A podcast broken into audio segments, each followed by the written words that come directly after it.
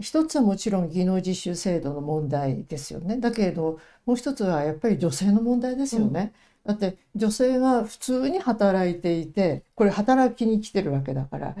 まあ本当は実習生なんだけど。でそれを安い労働力にされてるってこと自体問題ですがでも本人としては働きに来てる意識でしょ。でそういうその毎日の生活の中でそれは恋人ができたり妊娠出産したりしてもでそれが結婚してなくたって結婚してないで妊娠出産するなんて普通のことですよ今は。本当ですよね別に特別なことでも何でもないですよね。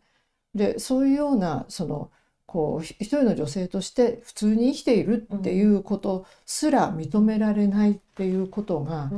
やっぱりこれ日本社会の問題だと思う。うん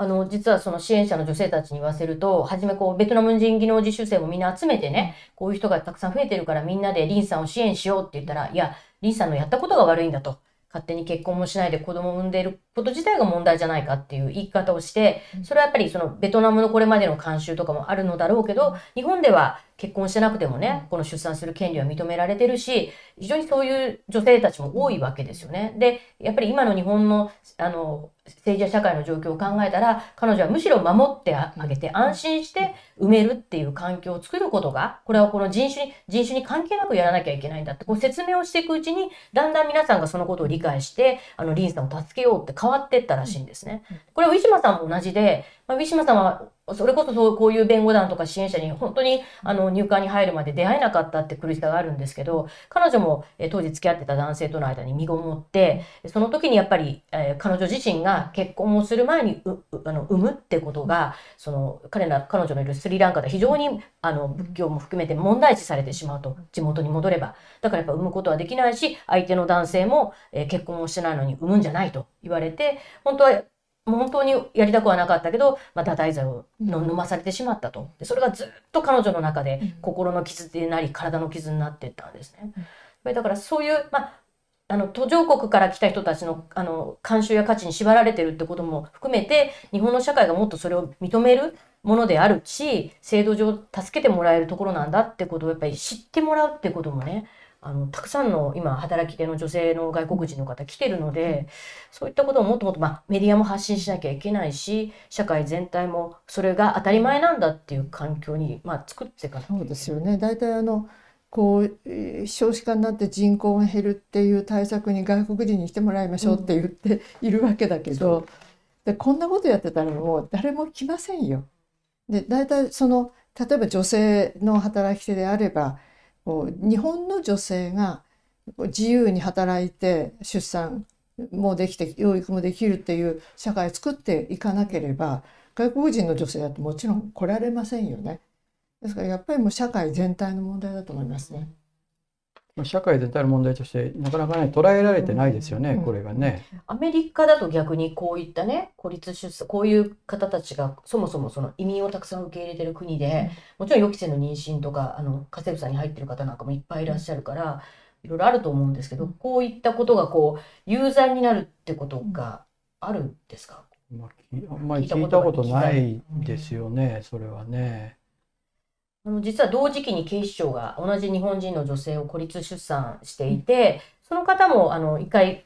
あの警察には高輪署だったかな？捕まって、えーと、送られるそうなってるんですけど病院の方たちと看護師さんたちが一生懸命ですねその日本人女性の孤立出産の状況を説明してこういう人をやっぱり刑事罰にかけることだけはやめてほしいと。で一応検察がほとんど同じ時期にあったんですけど不起訴にしてるんですね。やっぱりこれはあの、まあ、熊本で、おそらくこうイメージするに、まあ、記者、記者も新人ばっかりだし、あの、支局、あの、検察庁の支部も、ほとんど多分、えー、新人の検事さんばっかりで、警察もおそらくこういうことに外国人労働者がそもそもそんなにいない社会なので、少ない。っていう、まあ、いろんな、まあ、あの、マイナスの要素が重なったという、まあ、マイナスがあったとはいえ、ただね、地裁でも高裁でもこれがやはり、その裁判の判断の結果として有罪に持ってかれてしまったっていうのは、もうちょっと社会がこれをね、あの受け止める状況がなん。かないといけないのかなと思ったあの外国人労働者の問題でよく言われる言葉労働力じゃなくて人間なんですっていうことを言いますよね、はい。はい、そういう見え方っていうのができないのが私の言ったその人権の問題です。その理解してない本当は理解してない人権問題っていうのかな。やっぱりそれあの社会が成熟していかないと思います。ねこのままでは。やっぱりそのねコラムでも書かれてたウィッシュマンさんの話にしても同じね話だってことですね。背後に人間がいてっていうことがそそれをこう、まあ、先ほど先先ほどお話だと教員がねどうし教えたらいいかわからないところですけどそこ今社会がそうなっちゃってる中でどういうところから手をつけていくというかですね。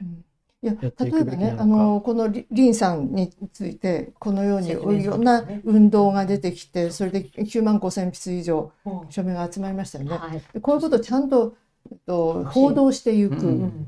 で袴田さんの事件もそうだけれども、うん。もうそういうふうにして一つ一つきちんと社会に出していくっていうことしかありえないんじゃないでしょうかね。なるほど。やっぱりそういう意味では報道のえどういう報道をしてええ。どうそれを大きく伝えていくかっていうのはメディアの責任もえメディアの責任とあとその前にはそのこう、えー署名運動やってますよね。はい。でそういうふうに運動する人たちっていうのはすごく大事で。なるほど。あのどんなことが起こってもこれ人権上の問題だと思ったらすぐに運動をする。うんで運動することによって報道につなげていくっていう、こなるほど。の動きが必要ですよね。運動という意味ではまさにうんあ田中さん軍拡よりあの、ね、生活っていうですね、の代表もされてて声を上げ始めてますよね。うんそれもやっぱりそういう思いからですか？そうですあの平和を求め軍拡を許さない女たちの会っていうんですがこのどうして女性たちの会なのかっていうことはいろいろとこう、えーいろんな見方があると思うんですが、私一番気になるのが女性の分断なんです。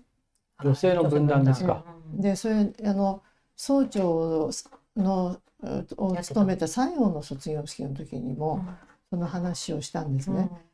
つまり女性が総長になったっていうこと。はい。だけどそれでいいんですかっていうことをあの卒業する女性たちに言いたかったんです。本当は分断されてるでしょ？っていうそのちょうどその前にあの、えっと、バス停で寝て殺され女性たがね。はい。ホームレスの女性のでコロナ禍ではああいうことが本当にはっきりと見えるようになりましたよね。ということはもともと分断されてたんですよ。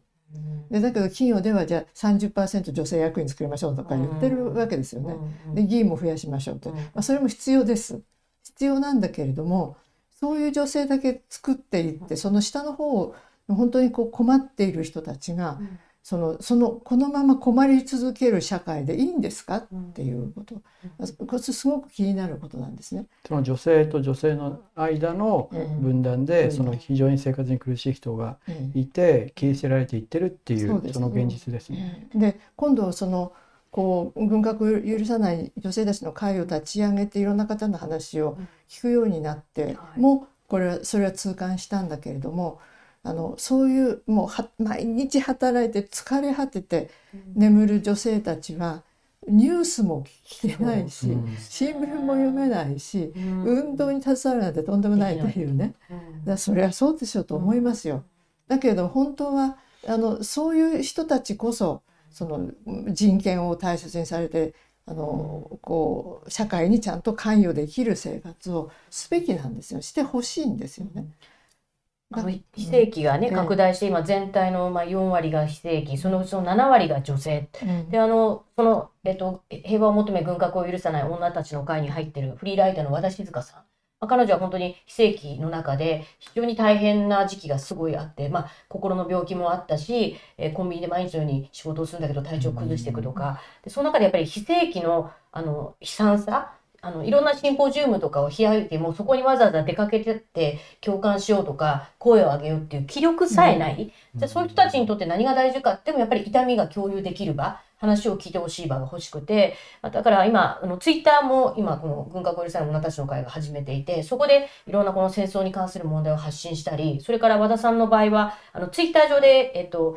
えっとリスニングでしたっけ？クラブハウスのようにこう聞けるコミュニティを、はいはいうんスペース。スペースを立ち上げてそこで同じような立場にある人たちの声を一人一人に語って、まあ、フラワーデモと同じなんですけどあの共有する痛みを共感し合うという。あの確かにあの本当に多くの女性が非正規の中で生活苦に追われて今もう目の前にある生活だけでいっぱいいっぱい子供を支えることでいっぱいいっぱいって人がたくさんいてそういう人たちがいて彼女たちをどうやっぱり支援してその声をあの世界や政治に反映で社会や政治に反映できるかっていうのがすごい今大事で大すよ事ですねね。。でだところがねそういうほ声を聞いたうんある男性の感想を聞いたんですが、はい、愚痴にしか聞こえないからあんなの聞きたくないっていうねへそういうような感覚ってあるんですね。それでツイッターの中にもそういう感想出てくる出てきてしまうもっと働けみたいなもっと働けばいいけどな何何が何がどう口なんですかね？それはよくわからないですけど。かりにああの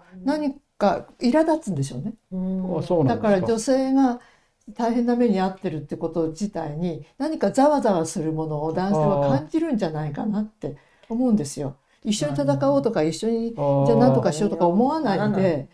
あのそうなってほしくないっていう何かあるんでしょうね。後ろめたさかもしれない。ああ、なるほど、なるほど。先ほどおっしゃってた女性と女性の分断というのが一番良くないってうん。おっしゃってた中でうん、その分断にならないように、その差を埋めていくためには、どういう、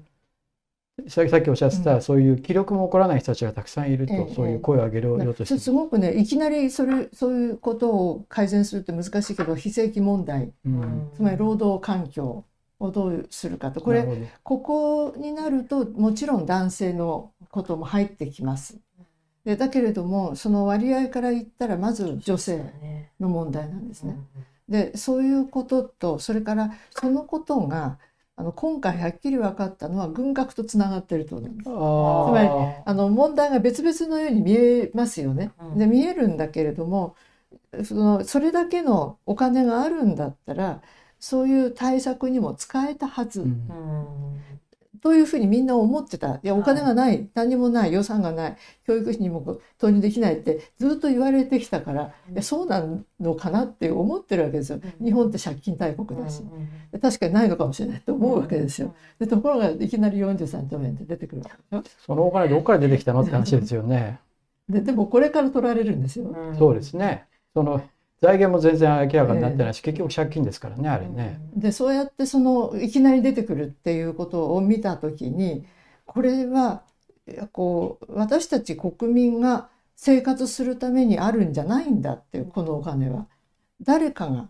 ああるいはどこかまあ、えー軍需産業がっていうんでしょうかね、巡り巡って、うん。そういうところの富を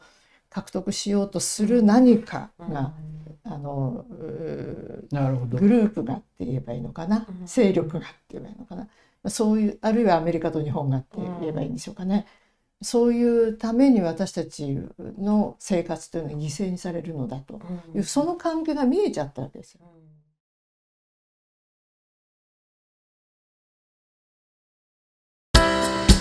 アークタイムズポッドキャストお聞きいただきありがとうございます他にも様々なエピソードがありますのでぜひお聴きください。動画は YouTube 上のアークタイムズチャンネルでご覧になれます。